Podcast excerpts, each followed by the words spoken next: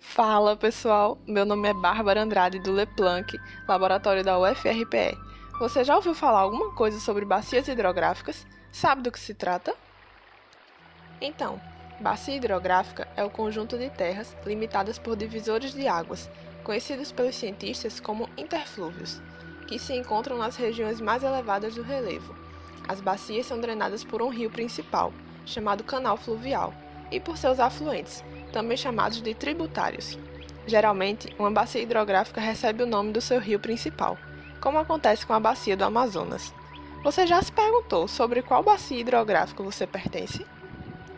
Além dos rios e dos divisores, a bacia é composta de outros elementos que influenciam a quantidade de água e de sedimentos que alcançam os canais fluviais, como o solo, a rocha, a vegetação, os seres vivos que nela habitam, incluindo você e sua família. É importante termos em mente que as mudanças ocorridas em uma bacia hidrográfica interferem nos rios que a compõem.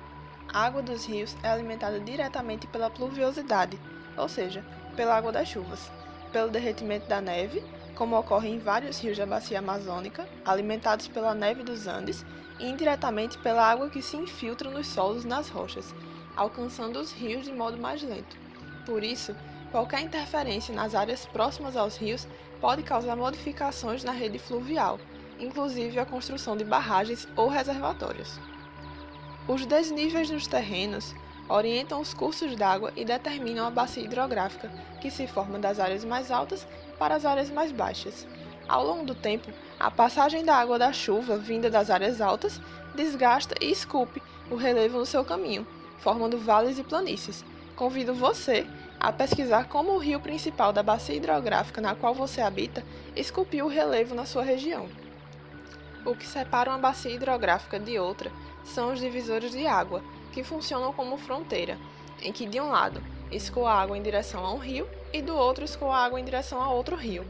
Em razão da força da gravidade, as águas correm sempre do ponto mais alto da superfície em direção aos pontos com menores altitudes.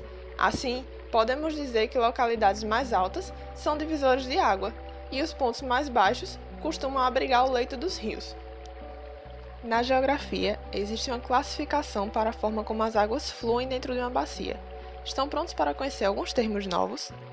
As águas denominadas exorreicas correm para o mar. Já as endorreicas caem em um lago ou mar fechado.